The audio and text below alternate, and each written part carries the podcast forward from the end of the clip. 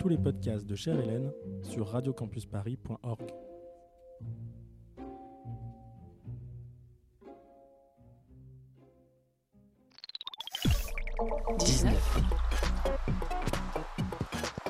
Il est 19h sur Radio Campus Paris. Comme je vous disais, ce que je fais, je- j'interviewe les gens, je collectionne les vies. Pour une radio FM, j'ai plein de cassettes dans mon sac. Dites 37-2. 37-2. Alors vous voulez que je vous raconte l'histoire de ma vie? 37.2, c'est l'émission de portrait sonore de Radio Campus Paris. Merde alors N'ayez pas peur. Mais comment vous avez fait ça? Oh ça c'est rien, c'est un thermomètre nouvelle formule. C'est pour mesurer la tension, justement. Vous avez 37 de messages archivés. Tous les mardis, à 18h, 37.2 te décloisonne l'oreille interne sur le 93.9. 93.9, Radio Campus Paris, 17h30, 5h30.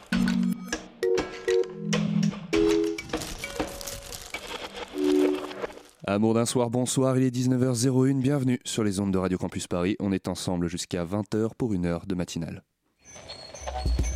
La matinale de 19h. Et bah, c'est une émission qui parle de société. politique. euh, Culture alternative. Et l'actualité en règle générale. On va peut-être parler des corbeilles à On va linge pas en osier d'Auvergne. Voilà, il y aura, il y aura des invités. Des sociologues, des invités chercheurs. Les invités ne diront que des choses intelligentes. Ça va peut-être s'étriper un peu de temps en temps, mais La matinale de 19h, du lundi au jeudi jusqu'à 20h sur Radio Campus Paris. En 2006, j'ai 12 ans et je joue au football. J'ai déjà quelques certitudes sur ce sport. Je sais par exemple déjà que j'aime le regarder depuis que mon père m'a laissé devant la télé jusqu'au bout d'un match du PSG. Je sais déjà que j'aime y jouer aussi puisque je me suis inscrit dans le club de mon village. Je sais aussi que je suis un peu plus grand que les autres, que du coup je jouerai derrière parce que je sais aussi que je suis assez maladroit avec mes pieds. Mais le 25 février 2006, alors que notre club organise un déplacement de toutes les équipes de jeunes pour aller voir jouer le club pro phare de la région, l'Olympique lyonnais, je fais une nouvelle découverte. L'OL prend une déculottée contre le Stade Rennais. Nous sommes avec mes coéquipiers tout en haut du virage sud et je souris. Je souris en regardant face à moi le cop des ultra lyonnais du virage nord qui s'époumonent alors que leur équipe prend 4 buts, qui brandissent leur écharpe, secouent des drapeaux, sifflent les chambres et s'emballent sur chaque offensive. Je sais alors que j'aime le football dans les stades et ceux qui le font vivre. Les ultras sont des gens pleins de défauts, ils sont parfois bourrés, bourrus, bourrins, vulgaires. Leur dérive politique fait parfois grincer des dents, surtout à Lyon.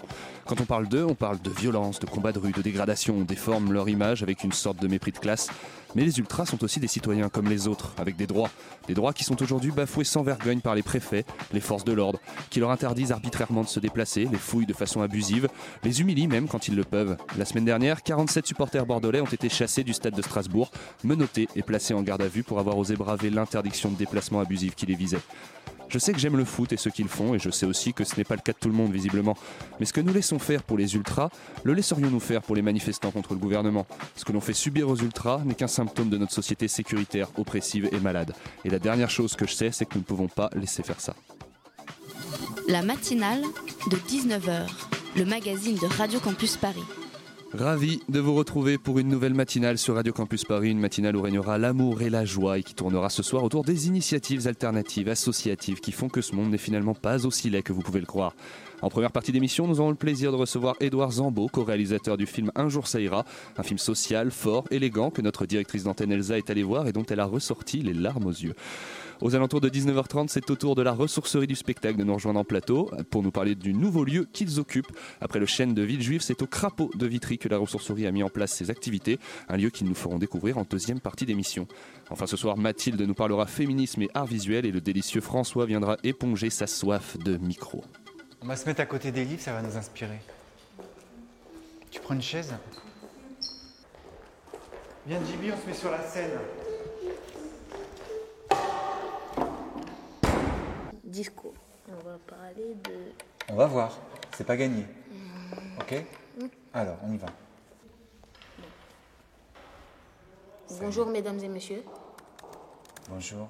je me présente. Je peux faire des dessins. T'as besoin de faire des dessins pendant Je me présente euh, Djibi Jakati Jibi Tchakate, ouais. du centre du centre euh, Paris, euh, euh, on dit 115 rue Saint-Pétersbourg ou rue Saint-Pétersbourg? Pourquoi tu dis 115 rue Saint-Pétersbourg?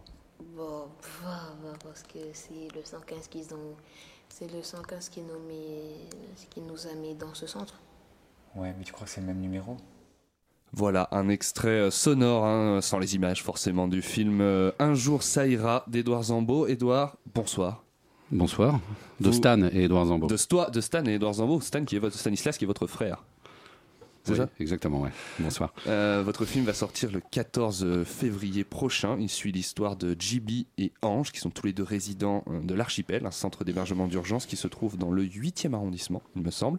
Un film que Elsa est allée voir en avant-première la semaine dernière. Bonsoir Elsa. Bonsoir Erwan. Pour commencer, Edouard, c'est quoi un CHU, un centre d'hébergement d'urgence, et c'est quoi la particularité de l'Archipel? Alors en CHU, c'est non, je vais, je vais, je vais pas vous faire la car- cartographie générale de, de l'hébergement d'urgence, mais un CHU, c'est le, le centre dans lequel euh, on accueille les urgences urgentes, quoi. Enfin voilà, c'est le premier stade. Après, on passe dans un CHRS qui est un centre d'hébergement et de réinsertion sociale. Enfin voilà, il y a toute une cartographie comme ça dans un parcours.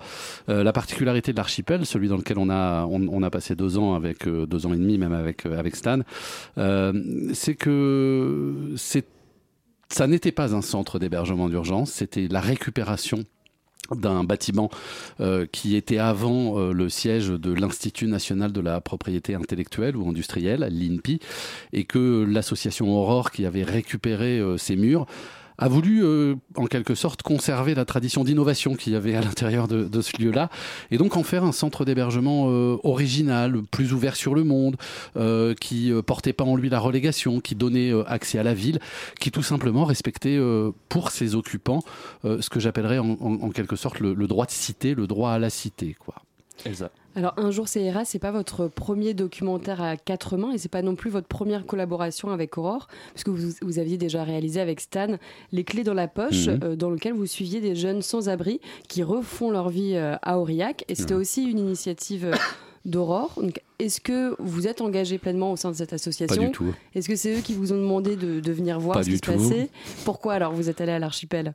Bon, parce qu'ils sont inventifs en ce moment et qu'effectivement, on, finissait ce film euh, qui avait euh, été une alliance entre Aurore, euh, euh, un bailleur social local et puis un certain nombre de partenaires associatifs qui proposaient à des, à- à- globalement à des gens euh, qui n'avaient pas de maison euh, à Paris d'aller s'installer à Aurillac avec un accompagnement vers l'emploi. Enfin voilà, c'était l'histoire de, de se demander si l'herbe n'était pas un peu plus verte ailleurs et que à la fin de ce film, Eric Pliès, qui est le patron d'Aurore, nous a dit venez voir les gars, on tente un truc, mais mais qu'il n'y a rien. Enfin, c'est on, on est à milieu d'un film de commande. C'est plutôt nous qui avons dû, qui avons, qui avons dû les convaincre de, de nous laisser euh, frayer euh, euh, comme on voulait pendant ce temps-là euh, à l'intérieur de l'archipel, plutôt que eux qui nous ont demandé quoi que ce soit. D'ailleurs, ils ont vu le film une fois qu'il était fini. Hein. C'est pas, c'est pas, le genre de la maison les films de commande quoi. D'ailleurs, deux ans et demi de tournage là-bas, vous dites que vous avez dû un peu les convaincre de pouvoir tourner. Comment ça s'est passé, ce tournage, pendant deux ans et demi?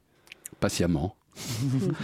Euh, Les contacts avec, euh, non, avec mais- l'asso- les gens de l'association qui sont sur place et les gens qui sont hébergés dans ce centre. Patiemment, euh, parce que, parce que l'idée c'est de construire une relation humaine, euh, de, de s'inscrire dans la durée, euh, de s'apprivoiser d'abord, de se faire confiance. Avant de filmer, vous y allez pour discuter avec eux, les connaître? Oui, alors c'est pas moi qui filme, c'est Stan, hein, c'est c'est mon frère. Euh, et euh, oui, il a, il a fait tout ce travail de dentelle pour que la caméra devienne un objet, euh, non pas la faire oublier, parce qu'il s'agissait pas de faire oublier la caméra, il il suffisait de la faire, enfin, il, s'agissait de la faire accepter, ce qui est encore plus difficile, euh, parce qu'il n'était pas du tout question d'avoir euh, d'a- d'avoir des images volées ou, des, ou des images captées. Quoi. Il, y avait, il y avait vraiment cette volonté, en fait. voilà, mais c'est ça aussi le projet de ce film. C'est ce, qui, ce qui nous a vraiment euh, motivé au début, c'est de se dire que quand on parle de la pauvreté, quand on parle des pauvres, pour le dire vite, on a, souvent tendance à leur voler leur histoire, euh, à, à pas les, à, pas les, les, mettre dans la, dans la posture, dans la capacité de se raconter eux-mêmes. Et toute l'idée de ce film, euh, c'est ça, c'est-à-dire euh, de, de dire à des gens, en- à des je- jeunes, à deux ados en, en l'occurrence, écrire ça sauve la vie, quoi. Donc raconte-toi et, et vi- viens, viens raconter. Nous allons, tu as des choses intéressantes à nous dire. Nous allons essayer de déployer autour de toi le dispositif pour que tu puisses les dire. Vous avez choisi de, de suivre deux jeunes adolescents, JB et Ange, enfin, et un peu d'autres aussi, d'autres euh, aussi, ouais. adolescents. Pourquoi avoir voulu donner la parole à, à des jeunes et pas à des adultes? Puisque les adultes, au final, dans le film, on- sont des personnages secondaires. Alors, on voit la, la maman de JB, on voit aussi des gens qui travaillent euh, dans le centre, mais c'est vraiment les, les adolescents, les, les personnages principaux. Ouais, parce que parce qu'une des particularités, vous me demandiez quelles étaient les particularités de l'archipel, c'était entre autres d'accueillir 70 enfants. Euh, et que donc 70 enfants dans un centre, euh, c'est 15 000 mètres carrés dans le 8e arrondissement, un truc très majestueux quand on rentre avec une, ancienne chapelle, enfin, il y a, quelque chose de... Et on voyait tous ces gosses qui couraient dans tous les coins, dans tous les sens. Alors au début, euh, pour, être tout à fait franc, le premier projet c'était de faire un film sur les mamans. Enfin, c'était d'appuyer le récit sur le regard des mamans. Et puis, et puis petit à petit, voilà, le point de vue. Évidemment, les enfants étaient présents dès le début dans notre idée, euh, mais ils se sont imposés. Et puis, euh, et puis voilà, et puis on peut pas résister à, à quoi. Donc quand il est arrivé, euh, tout d'un coup, euh, le, film a aussi a, aussi évolué en fonction de lui, parce que on avait tout d'un coup en face de nous un adolescent qui était à la fois d'une force incroyable, mais d'une fragilité dingue, d'une délicatesse et, parfois d'une dureté que la vie lui, lui avait lui avait faite, et puis avec un talent d'écriture que et vous et moi. Même si votre édito est remarquable, euh, que et, et vous et moi, Je suis content on- que vous sentiez que j'ai l'ego euh, qu'on a besoin de caresser. et euh, non, non, mais il, il a, il, il a ce, ce sens de, de la punchline, de la formule, euh, de comment résumer euh, en deux mots. Enfin, c'est cette écriture métaphorique euh, dont JB est porteur. Et voilà, et il fallait, euh, il fallait essayer de. de- de- Donc c'est en, en rencontrant JB que vous vous êtes dit, on va centrer le film sur, euh, sur ce jeune-là et donc aussi sur, euh, sur sa on- bande d'amis. Non, on travaillait, on travaillait. Ange était, euh, on avait suivi euh, tous les cours de chant de Ange depuis presque deux ans. hein. mais il nous manquait un personnage qui, était, euh, qui était un fil rouge, un personnage narra- une narration principale. et il fallait, il fallait justement quelqu'un qui puisse nous emmener partout. Et c'est la magie de JB. Il, est copain, il s'occupait des petits enfants, il est copain avec les autres ados. il est, il, est très, très apprécié des adultes. Voilà, il était à la croisée de tous ces mondes parce que l'archipel, c'est une, une rencontre de, de plein de mondes différents. Et, euh, et donc, il, était un guide idéal. Et en plus, il avait le talent pour nous le raconter. Donc euh, voilà, il n'était pas que, il, il pas que un, individu qui se déplaçait. Il, était, euh, il, était capable de, voilà, d'écrire cette narration, de nous dire. parce que la question, au-delà de l'architecture, la question, c'est quand même ce que ça fait d'être à la rue quand on a 15 ans, quoi. Justement, euh, ces enfants, ces familles, vous dites que vous en avez suivi certains pendant deux ans. Pour combien de temps sont-elles euh, présentes au centre? Quel est leur sentiment, euh, leur état d'esprit par rapport à ça? Est-ce qu'il y a une espèce de sentiment d'urgence? C'est-à-dire on ne sait pas combien de temps on sera là Ou est-ce qu'il y a déjà des alternatives qui sont proposées? Bah, c'est tout, c'est tout l'objet du travail social qui se déploie autour, euh, autour de ces familles, c'est d'essayer de construire une alternative et un après. Euh, en gros, là, on, on- on est dans l'accueil, de la mise à l'abri. Euh, et sa maman, ils sont arrivés parce qu'ils ont téléphoné au 115. Euh, voilà, euh, ils ont pris leur téléphone et puis plein d'autres. hein. Euh, et, et donc, ils arrivent dans ce centre-là et ensuite, c'est un sas, un moment pendant lequel ils vont, alors d'abord ne plus avoir froid et éventuellement ne pas être à la rue, mais aussi surtout essayer de, de construire L'après et la construction de l'après, c'est le travail social de manière traditionnelle, euh, c'est-à-dire le travail que peuvent déployer les assistants et les assistantes sociales, euh, essayer de trouver un emploi, ouvrir les droits, reprendre le parcours médical, enfin toutes ces choses euh, assez, assez euh, triviales auxquelles on pense. Mais c'est aussi, et c'est aussi une des particularités de l'archipel, et c'est pour ça que ce film s'arrête sur ce centre d'hébergement d'urgence, une reconstruction euh, euh, qui est beaucoup plus humaine. oui, enfin qui, qui, qui est beaucoup plus sur le- l'estime de soi, sur en tout cas à destination des enfants, d'où avec la présence de cet atelier de chansons qui était dirigé par euh, Peggy, et puis de cet atelier euh, d'écriture euh, qui était organisé par la zone d'expression prioritaire dans, ces murs. C'est vraiment, je, vraiment, je vous, le redis parce que c'est très important dans ce film, c'est à qui appartient le récit. Et, vraiment, cette, cette question-là est, fondamentale. C'est-à-dire que euh, il s'agissait pas de poser une caméra d'entomologiste, d'observation, euh, c'est euh, c'est plus que de l'observation participative, comme diraient les sociologues. Euh, c'est de la co-construction. Il y a des, des, des, sé- des séances de co-écriture. Il y a vraiment la volonté de, de, de, de faire ensemble et, et, et de, de, de, laisser se dérouler ce parcours d'émancipation que l'écriture offre à deux ados, dont un qui dit au début que la chose dont il a le plus honte euh, et qu'il n'ose pas dire à ses copains à l'école, c'est qu'il habite au 115. Parce que tout d'un coup, le 115, ça devient un, terme générique. Dans l'extrait que vous, vous diffusiez tout à l'heure, dit ah, j'habite au, au 115 rue de Saint-Pétersbourg. Mais non, c'était le 26 rue de Saint-Pétersbourg. Mais tout devient le 115 quand on habite au 115, quoi. Voilà. Et il y a quelque chose de, de, ça. Et, c'est ça que JB nous a, nous a raconté. Enfin, JB et les autres, hein, on, parle de lui évidemment, mais euh, nous, nous, ont raconté dans, ce film avec euh, euh, des témoignages, des textes, des chansons qui ponctuent le récit et qui sont assez puissants en général, je trouve. Eh ben, on va continuer de parler de ce travail de co- co-construction du récit, justement, juste après Balkan Boy d'Hector Gachan.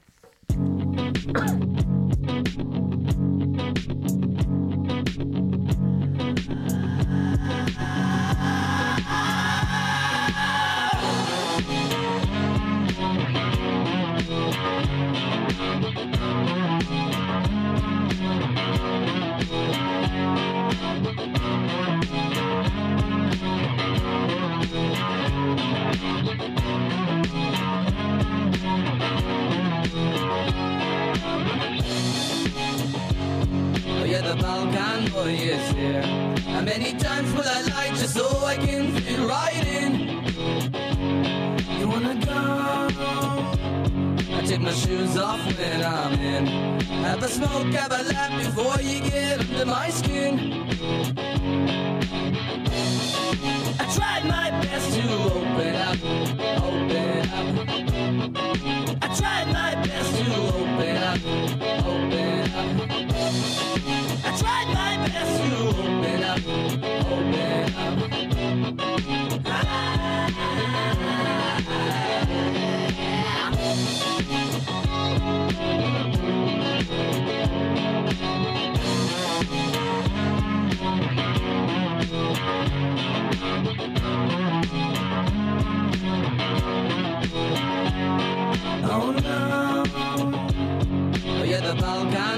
Is here.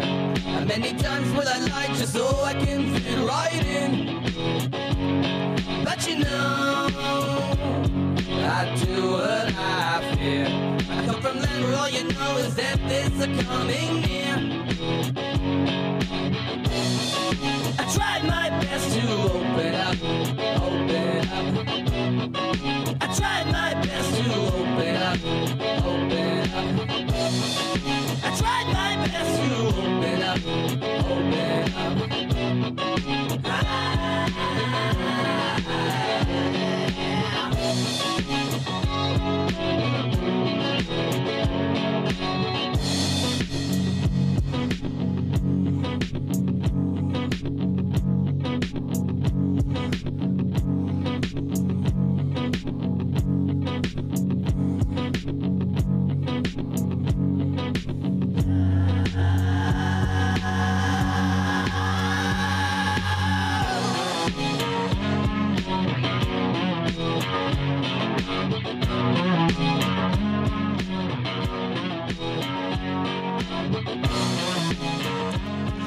C'était Balkan Boy d'Hector Gachan sur Radio Campus Paris. La matinale de 19h du lundi au jeudi jusqu'à 20h sur Radio Campus Paris. Nous sommes toujours dans la matinale avec Édouard Zambo, journaliste, reporter, réalisateur du film Un jour ça ira qui sera en salle le 14 février.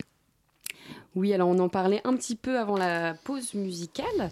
Euh, votre film se construit euh, autour des ateliers d'écriture de la ZEP, la zone d'expression prioritaire. Euh, on voit Édouard Vaillant, journaliste et directeur de la ZEP, aider les enfants à écrire des textes pour une publication dans Libération.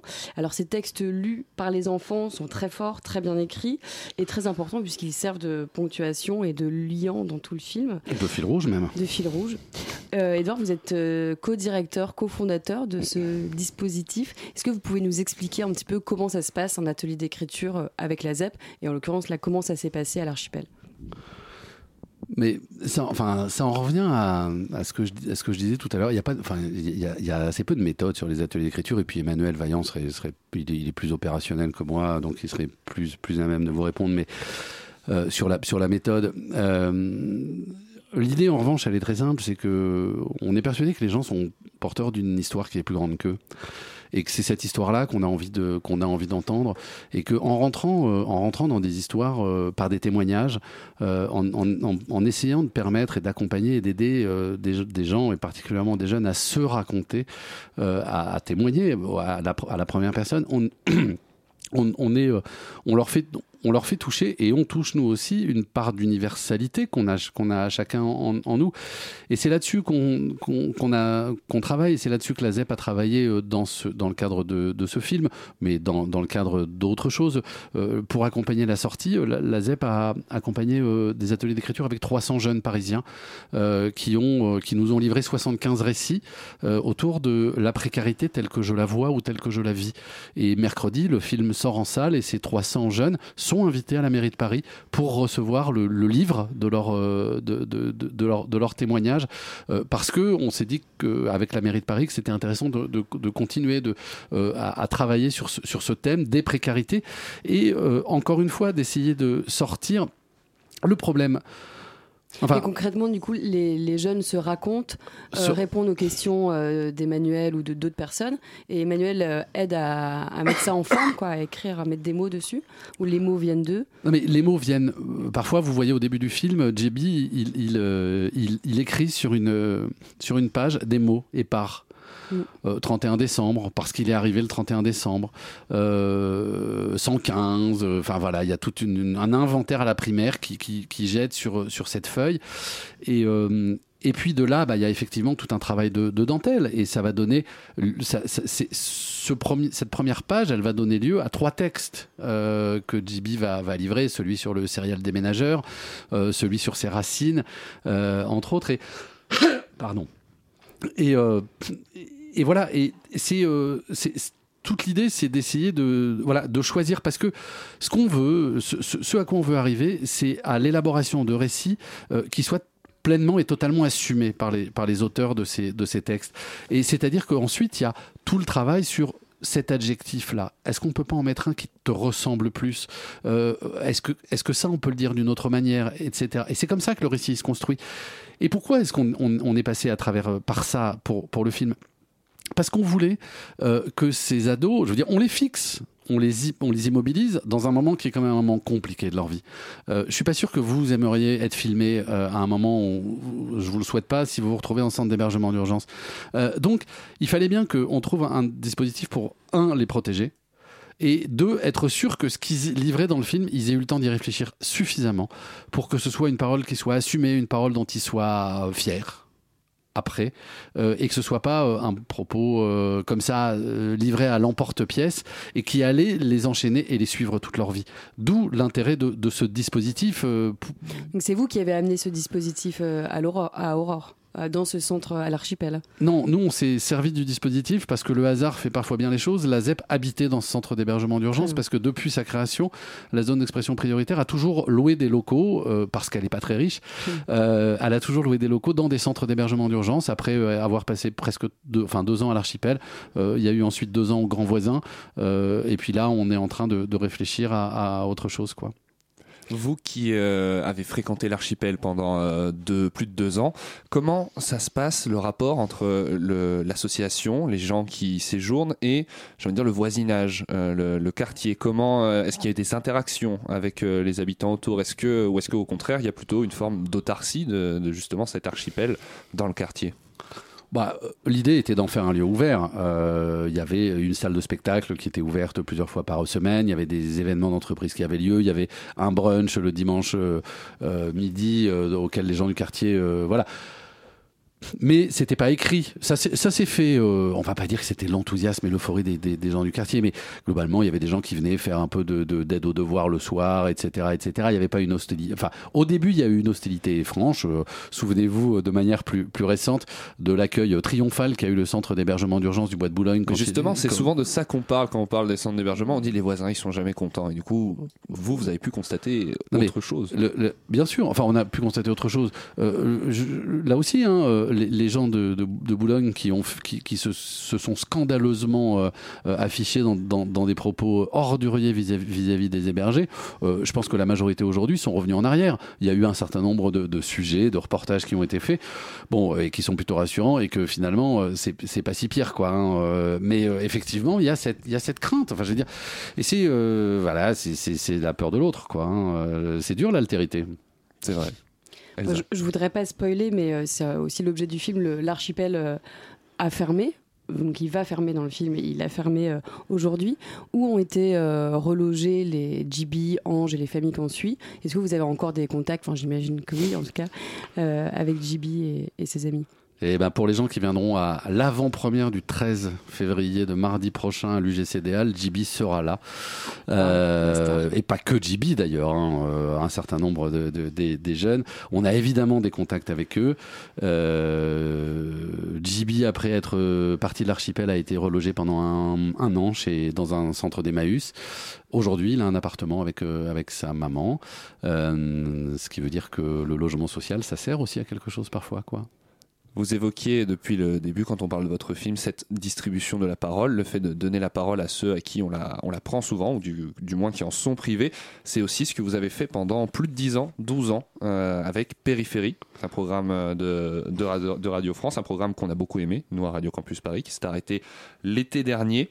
Est-ce qu'on vous a donné une explication sur euh, l'arrêt de Périphérie? Comment vous, quel est votre sentiment par rapport à ça? Des regrets, j'imagine, même si ça fait euh, 12 ans quand même. Euh, Ouais, enfin, on m'a donné, oui, on m'a, on m'a, on m'a- on m'a donné des explications, on m'a dit d'aller voir ailleurs, quoi. Euh, je crois que c'est, voilà, ça intéressait pas beaucoup. euh, Vous n'y avez pas renoncé à Périphérie non. Ah non non, j'ai pas. Enfin, j'ai pas renoncé parce que parce, parce- que c'est. euh, enfin, je, je veux dire moi cet, cet espace de parole, mais c'est c'est une marotte. On en parle depuis le début finalement.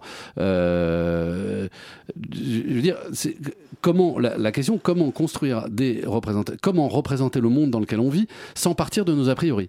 Euh, c'est c'est un, c'est un peu ça l'objet et c'est l'objet de ce film. Euh, c'est euh, c'est de de de s'extraire la volonté de s'extraire d'une grammaire qui serait une grammaire obligatoire.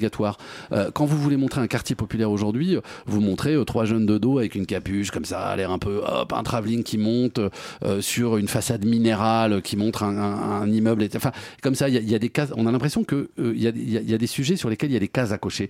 Et la pauvreté, c'est pareil. Alors la pauvreté, il y a plusieurs objets. De temps en temps, faut faire, faut faire pleurer dans les chaumières au moment de Noël parce qu'il faut donner un peu de thunes. Ou alors, faut trouver un coupable idéal parce que quand même, est-ce qu'ils se sont donné tous les moyens, etc. n'y a pas, enfin, je, veux dire, ce, travail dont, on parle autour du, du film Un jour ça ira ou, dont vous me parlez là, euh, c'est euh, c'est quand même la volonté de reconnaître à tout un chacun le droit à la complexité. On n'est pas monolithique, quoi. On peut être, euh, on peut être jeune et on peut être euh, pauvre et on peut être, voilà, et, et les peuvent s'ajouter les uns les autres.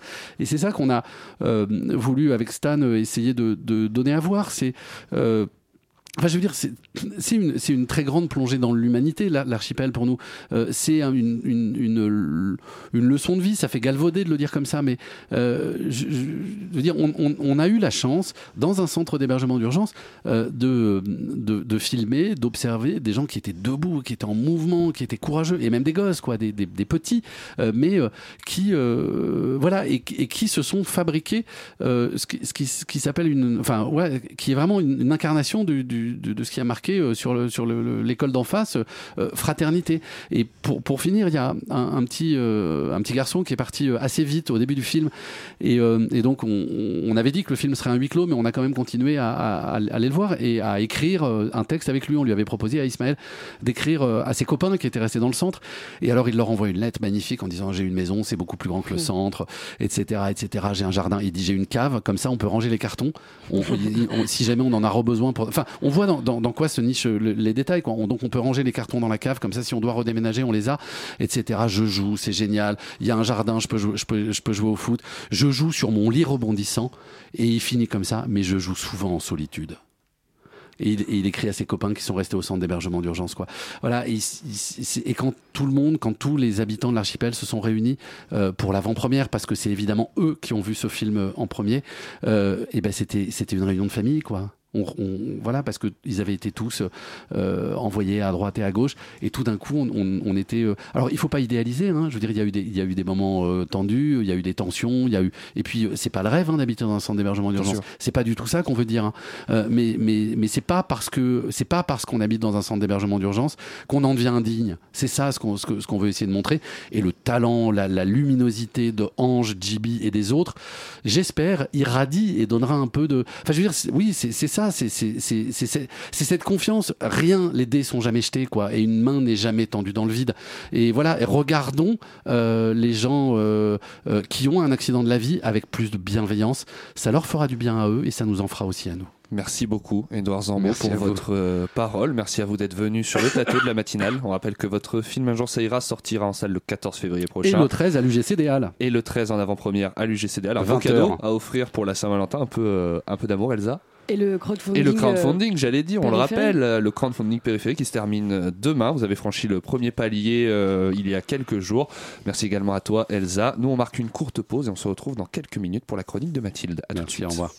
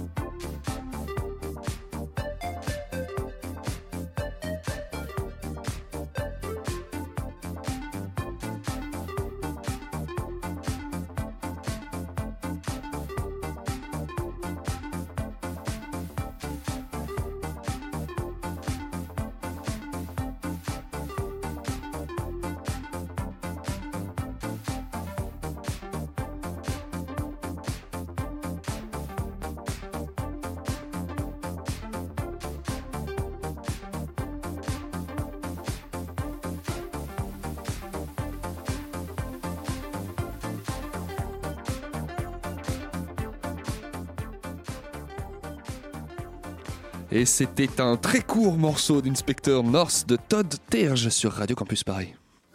La matinale de 19h sur Radio Campus Paris.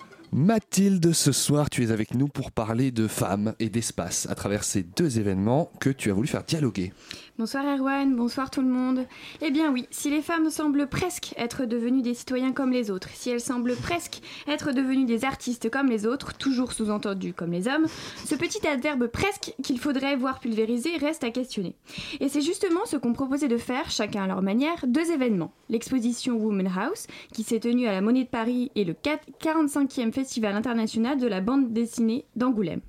Alors je vous entends déjà, oui, euh, mais d'où elle, a vu un lien entre les deux. euh, en plus, elle va nous parler de deux trucs qui se sont terminés dimanche. Gna gna gna gna gna. Alors, de deux choses l'une. Déjà, on se calme. Je vais le développer, le lien, c'est le propos de ma chronique. Et puis, je vais vous retracer la réflexion qui sous-tendait cette exposition et qui, justement, m'a amené à faire le lien entre ces deux événements. Et la réflexion, ça, ça n'a pas de date de péremption, donc bon, on est tranquille. Donc, jeudi dernier, j'ai retiré mes gants de vaisselle et fait tomber le tablier pour me précipiter à l'exposition Woman House. Prenez deux notions, un genre, le féminin, le féminin, et un espace, le domestique. Secouez un peu et pouf, ça fait des chocs à pic pour le petit-déj du gamin, ça fait des chemises toutes bien repassées pour le mari, ça lave, ça ça repasse, ça attend longtemps, passivement, que le destin de Desperate Housewives assomme. C'est par cet asservissement de la femme dans son rôle de ménagère, ce confinement de l'épouse et mère au Tupperware et au balai à chiottes, c'est par la mise en scène disruptive de cet enfermement de la femme que l'on aborde cette exposition. Dans la première salle, une télé diffuse une vidéo de l'exposition œuvre performance intitulée Woman House, organisée par Ma- Myriam Shapiro et Judy Chicago en 1972 à Los Angeles. Ça t'a dit disruptive, une installation qui a marqué un tournant décisif dans l'histoire de l'art féministe, non? Oui, et c'est précisément en hommage à cette installation que l'exposition s'est construite et débute. Le concept est le suivant. Une maison de 17 pièces, réquisitionnée et transformée par 25 femmes artistes, géniales et révoltées. Enfin, à l'époque, ça avait un peu chamboulé ces messieurs, les pauvres petits. Les hommes à qui on avait tendu un micro voyaient plutôt cette exposition comme, je cite, le résultat d'une réuni- réunion de copines qui avaient toutes leurs règles. C'est dire la petite révolution qu'elle a pu susciter. L'œuvre expérience Woman House baladait le visiteur d'une pièce toute rose au mur couvert de tétons à une salle de bain aseptisée dont la blancheur agressive tranchée avec des tampons usagés et des serviettes hygiéniques maculées de sang. Performances et scénettes se tenaient au salon comme autant d'actes créatifs, revendications politiques et artistiques. Promis, je vous mets le lien de la vidéo sur le site de l'émission, ça vaut le détour. Nous voilà donc lancés dans l'exposition qui nous occupe, Woman House, version 2018. Par un cheminement anachronique et complexe, on parcourt les œuvres de 39 artistes femmes du 20e et 21e siècle. 39 visions particulières qui élargissent la réflexion, poussent les murs de la maison pour aborder les notions plus vastes d'espace public, physique et psychologique. Une dialectique s'installe. Les lieux d'enfermement, de confinement, on, de- passe subrepticement au lieu refuge. L'habitat comme... euh, Espace d'aliénation. se fait source d'inspiration, continuité du corps de la femme et lieu de résistance possible contre un extérieur féroce qui marginalise. Finalement, finalement c'est aussi et toujours la question de la place de l'artiste femme au sein d'une histoire de l'art bien trop chargée en testostérone qui est posée. Où sont les femmes aujourd'hui dans le domaine de la création? Bah, Allons voir justement du côté de l'édition 2018 du Festival international de la bande dessinée. Eh bien, n'en déplace sans doute à Patrick Juvet, elle tente tant bien que mal de s'y faire une place. Oui, parce que même si pour la première fois les femmes étaient majoritaires dans le jury de la sélection officielle, le Grand Prix a encore et comme toujours depuis la création de ce festoche été attribué à un mec. Seules 10 femmes sur 45 hommes étaient nominées en sélection officielle. Est-ce à dire qu'il y a moins d'autrices que d'auteurs de BD Taratata. C'est qu'il s'agit encore et toujours de pousser des coudes. Et pour mener la lutte, un ouvrage collectif et militant tout beau tout frais est paru pour l'occasion. Son titre éloquent ne trompe pas, féministe, mis au pluriel. Fait entendre la voix des femmes à travers celle de 15 autrices et un auteur transgenre qui s'emparent des différentes problématiques pour les décortiquer. Objectivation du désir, construction des normes, composition chimique biochimique du vagin, euh, écriture inclusive en passant par le concept d'intersectionnalité qui conjugue racisme et sexisme dans une société à domination blanche et patriarcale. Bref, c'est la panacée, au sens étymologique du terme, hein, en grec.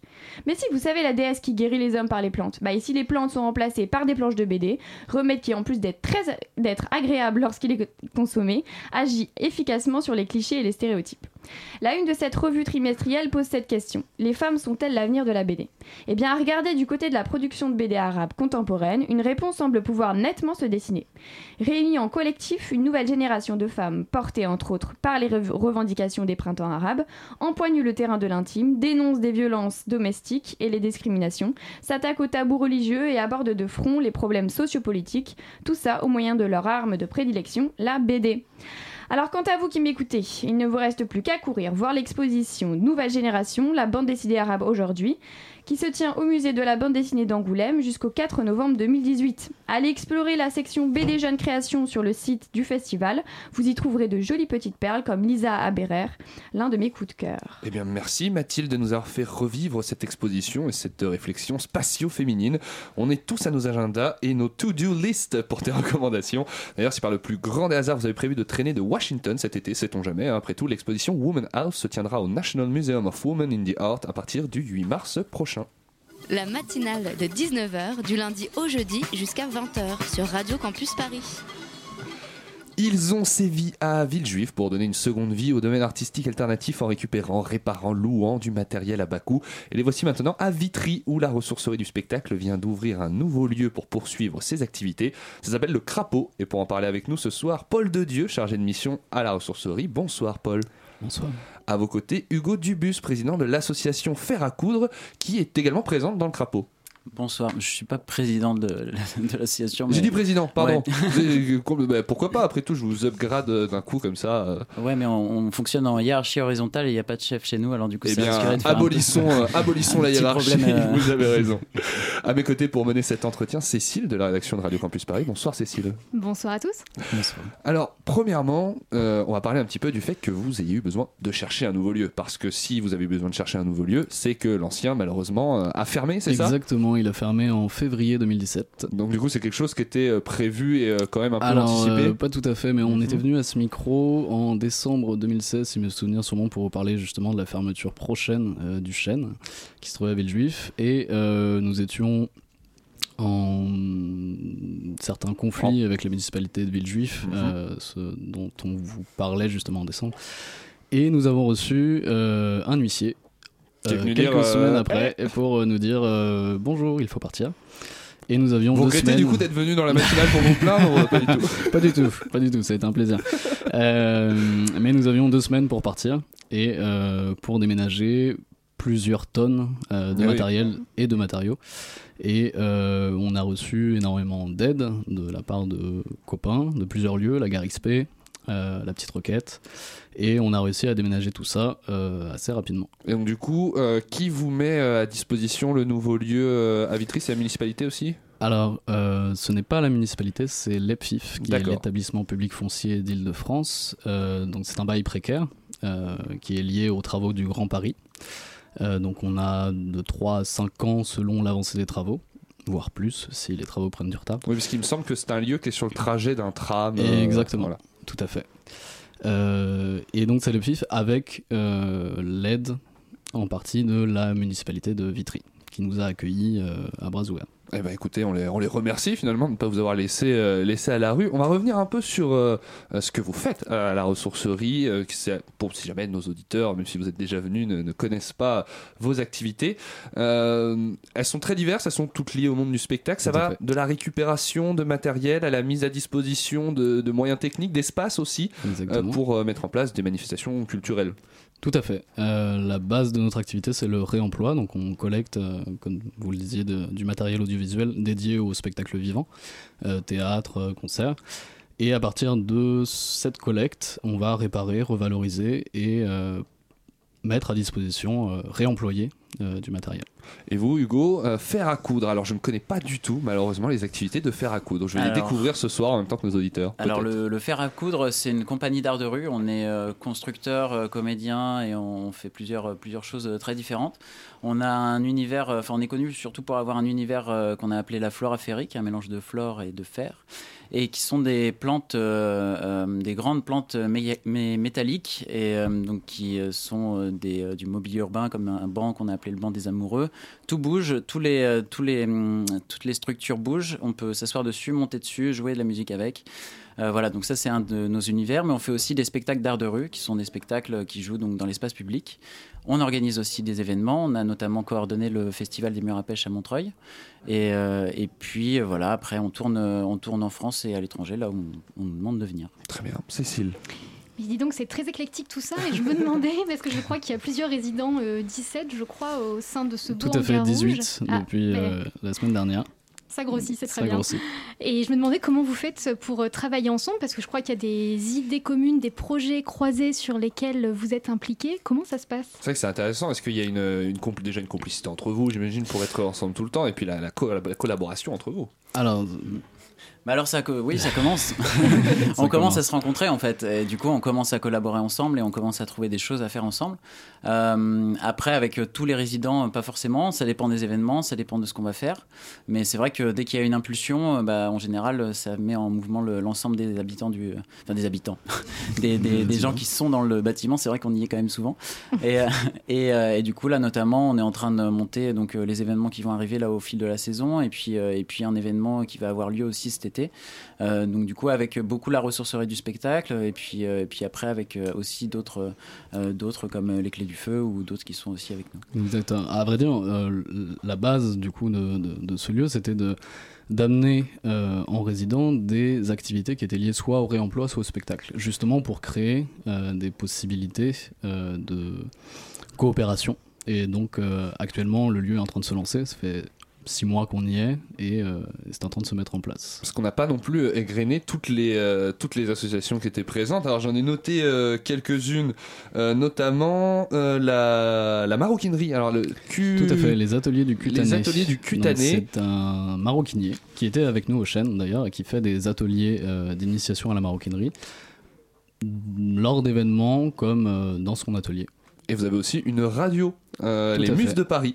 Exactement. Qui, euh, qui, euh, qui émet de là-bas depuis, qui, qui existait avant que le lieu euh, soit Alors présent. qui existe euh, depuis un moment, mais qui n'avait jamais réussi à développer le projet par faute d'espace, justement. Alors du coup, on connaissait Laurence, qui est la personne qui développe ce projet, qui venait aux chaînes assez régulièrement et euh, qui, euh, lorsqu'elle a entendu qu'un espace euh, était à prendre, est venue et développe aujourd'hui l'activité. Et ben on va continuer de parler des activités au crapaud après avoir écouté Daydream Wet Dream Nightmare de Sam Hotel.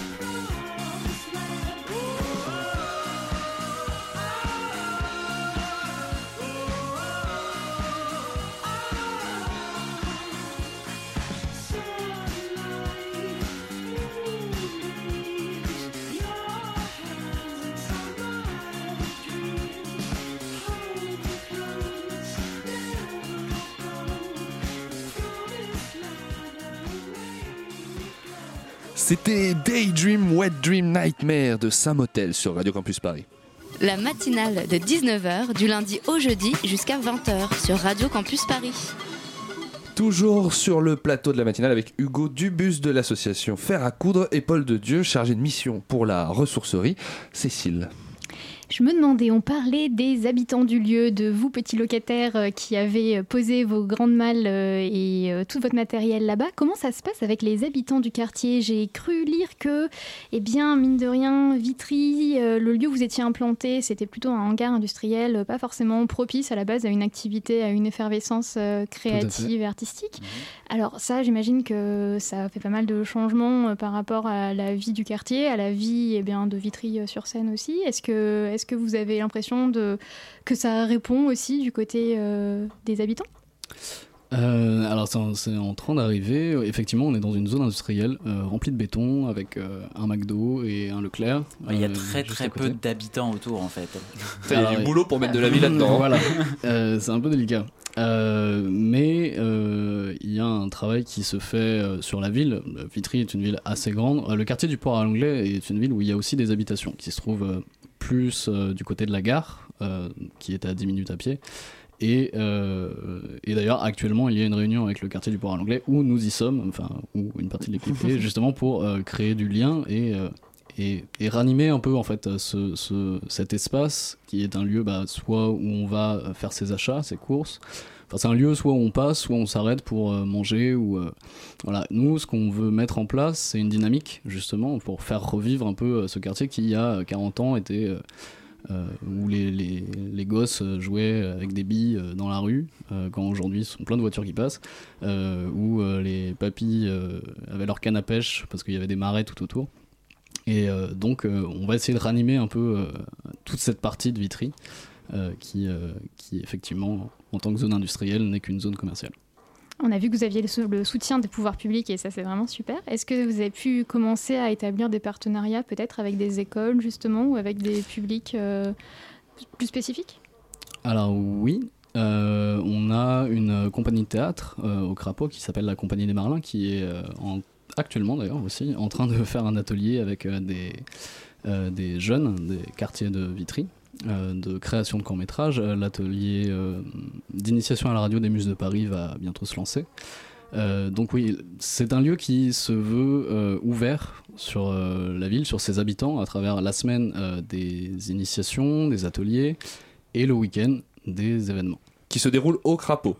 Qui se déroule le, défi, c'est du coup de faire venir les gens si le crapaud est un petit peu euh, excentré. Exactement. Il y a aussi euh, là, une question que je me posais, moi, vous qui euh, reprenez du, du vieux matériel, euh, enfin vieux pas forcément, mais du matériel euh, de scène, de son euh, pour pour le, le restituer. C'est est-ce que vous avez déjà vous êtes déjà tombé sur euh, une petite pépite euh, assez euh, assez vieille à restaurer qui du coup devient un peu une pièce de, de collection quoi? Euh, tout à fait. Bah, le dernier arrivage, c'était il y a un mois, un mois et demi, euh, où euh, on a collecté une, euh, une console lumière des années 60-70, euh, qui est une grosse console avec des grosses manettes, qui est une console lumière qui se trouvait dans un vieux théâtre parisien et qu'on va restaurer et que l'on mettra à disposition du public lors des événements.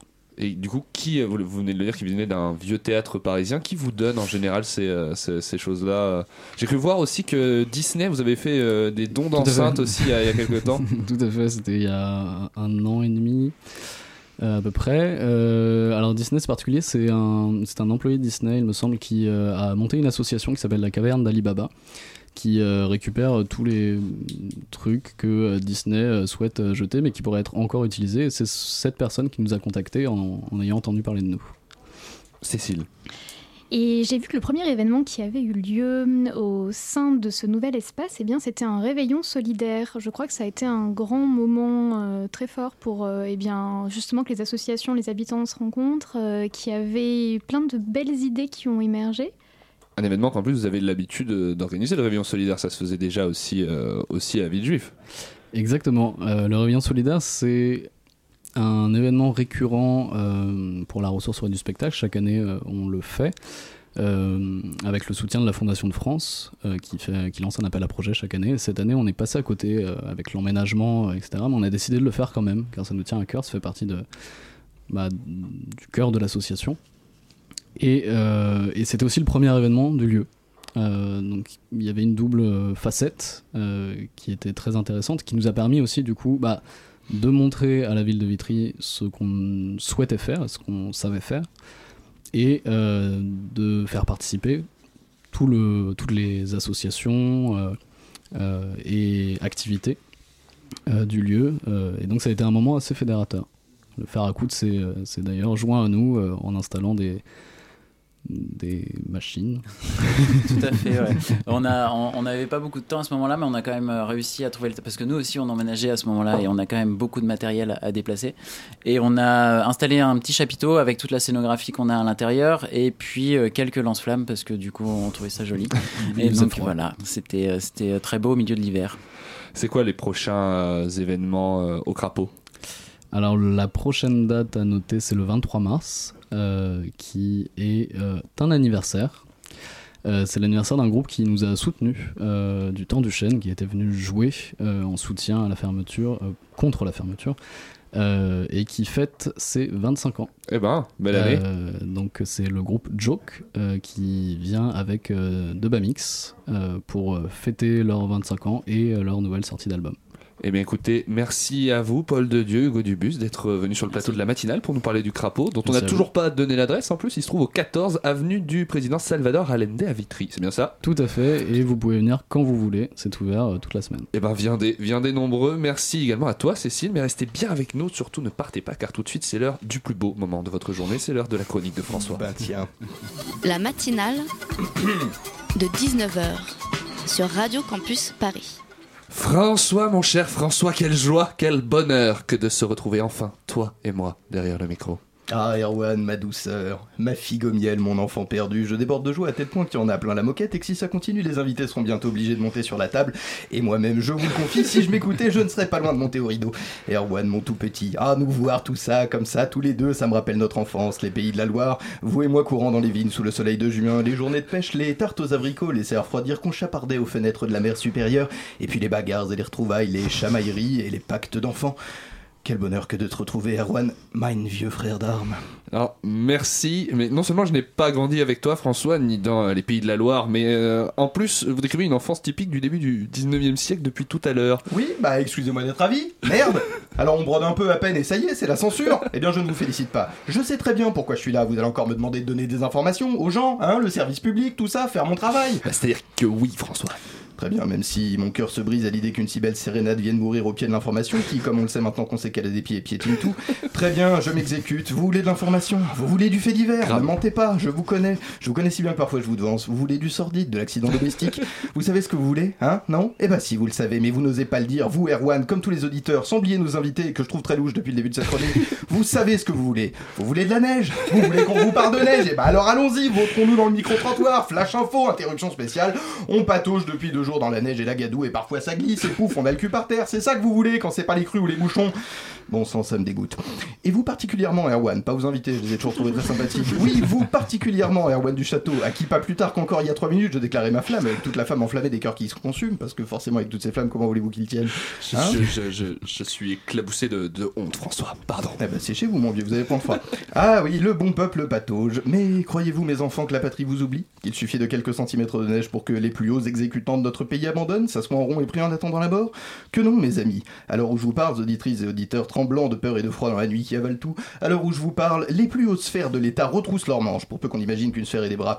Oui, je vous le dis, en haut lieu, mesdames et messieurs, la question de la neige est abordée avec le plus grand des sérieux. Et je le prouve.